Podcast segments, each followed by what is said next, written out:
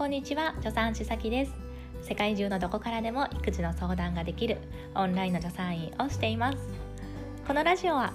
今しかない子供との時間を楽しくしようということでプレママさんから今育児を頑張っているママさんに向けた情報を発信しています、えー、今回はですね積み木のお話をさせてください、えー、前回ね1歳でおすすめのおもちゃ4つご紹介しました。そのうちのね積み木我が家が何どんなものをね選んだのか。そしてね、えー、それがどどういいのかっていうねお話をしたいと思います。でねこれね、えー、私この積み木を買ったことですごくね子供との遊ぶ時間が豊かになって楽しくなったんですよ。本当に良かった。買って本当に良かった。っていうねそんな理由もね合わせてお話ししますね。ちなみに今ね下の娘ニコちゃんが一人で彼は彼女はですね今ブロックで遊んでますね。ブロックで遊んでるのでちょっとガチャガチャ音が入るかもしれませんので、ね、えー、ごめんなさい。声もわーわー入るかもしれません。で、えー、そのね、え積み木なんですけどもスイスにあるネフ社っていうね木のおもちゃメーカーさんがあるんですよ。でそこのものを買いました。このネフ社さんねすっごく実は有名で世界の20カ国以上にね輸出されているんですね。つまりね世界中で愛されてるおもちゃ屋さんなわけなんですよ。でねやっぱりね世界でね愛されてる理由がわかる。本当にね素敵なものが多いんです。で積み木も何種類もあるんですけどもその中で私はリグノという積み木を選びました。えそれにはね理由がありますね。1歳でこのあの1歳さんにいいっていうね要素がたくさんあるんですよ。で1つ目はあの形。大きさがいい。もう一つはね色がいい。そして3つ目は、えただの積める積み木ではない、えこの3つがあります。1個ずつ説明していきますね、え、で1つ目ね、えまず大きさがすごくいいんですね。5センチ ×5 センチだったかな。ちょっと大きめの積み木なんですよ。なので1歳さんってまだ指先がそんなに器用じゃないからちっちゃいものだとつまみにくいですよね。つかみにくい。でそうすると、まあ、積み上げたりもしにくいっていうことになります。えだけどもこれ大きめだからその1歳さんの手でもねフィットするすごくいい大きさなんですね。なので1歳で、積み木を選んであげるときっていうのは私はちょっと大きめのものを選ぶのをおすすめします。でねもう一個形。形も面白くって、えー、四角いね、えー、正方形の積み木が 4×4 だから、えっと、16個。16個あるんですけどでそのね四角い積み木の中が円柱にくり抜かれていてですね。でそこに円柱の積み木がスポンと入るようになってるんですよ。でこれがまたすごくよくってえ1歳さんってそんなに集中力がないからさ積み木積み上げるかって言っても、まあ、そんなにずっと積み上げたりとかあんましないんですよね。飽きちゃったりする。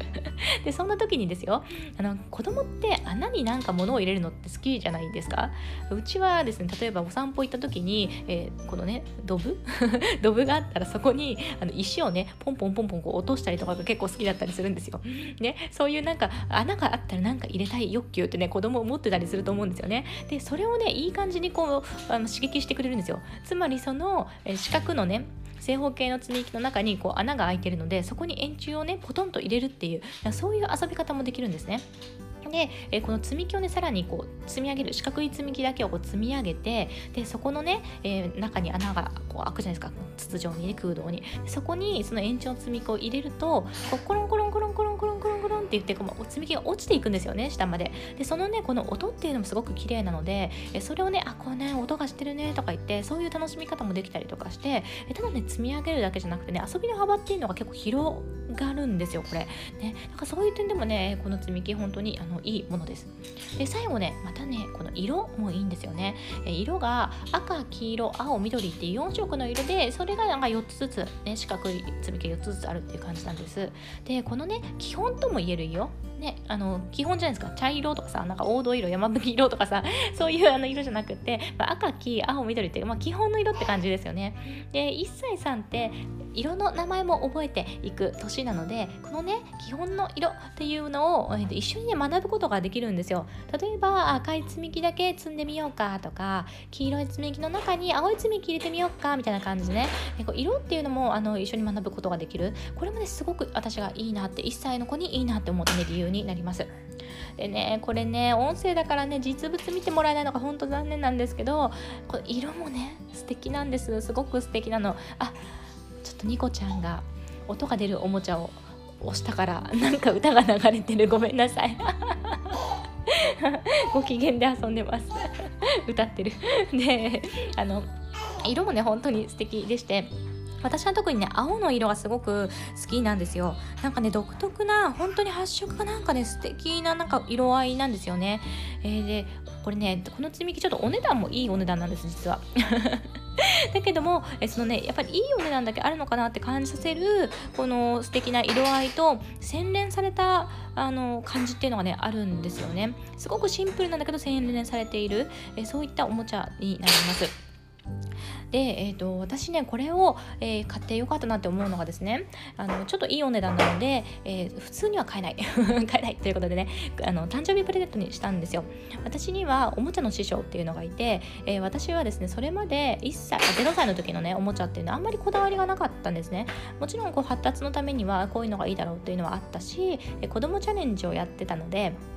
まあ、チャレンジさんってねいろんなノウハウが、えー、経験とかがあるのでまあね子供にまあまあ受けるようなおもちゃをねやっぱりいい感じに送ってきてくれるんですよ。だからおもちゃにはこだわってなかったし、まあ、困ってもなかったんですね。えなんだけどこのおもちゃの師匠にこのリグノを教えてもらってあなんかいいなって思ってですね。であじゃあこれは、えー、と1歳の誕生日にプレゼントしようと思って、えー、プレゼントしたんです。そうしたらですねこのおもちゃっていうものに対して初めて私自身が愛着が湧いたんですね。で愛着が湧いたらですよこのこの愛着が湧いたおもちゃを使って遊ぶっていう時間が今までよりもねすごく楽しくなったし豊かになったんですよ。あこれって面白いなと思って今までそういう経験ってしたことがなかったんですね。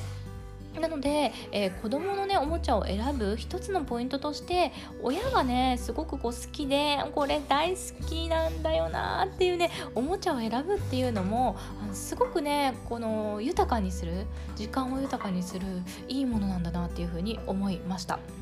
ということでですね、え私はこのリグノに出会ったことで、えおもちゃの概念が、え変わったし、え子供との時間も楽しくなってで今ねその太郎さん2歳半だから買って1年半経つんですけどいまだにもちろんすごくね遊んでいるのであの長く使えてねそういう意味でも良かったなっていうふうに思っています。もうすぐクリスマスですね。皆さんもう決めました？プレゼントうちまだ決めてないんですよ。ねなんかさとってもね、えー、子供にとっても親にとっても好きで愛せる素敵なねおもちゃをねプレゼントしたいですね。ということで今回も聞いていただいてどうもありがとうございました。あこのねスイスネフ社のリーグのもしご興味あったら楽天ルームに載せてるので覗いてみてください。概要欄にねリンク貼っておきますね。では今日も皆さん一緒に楽しくお母さんをやっていきましょう。助産師さきでした。またね。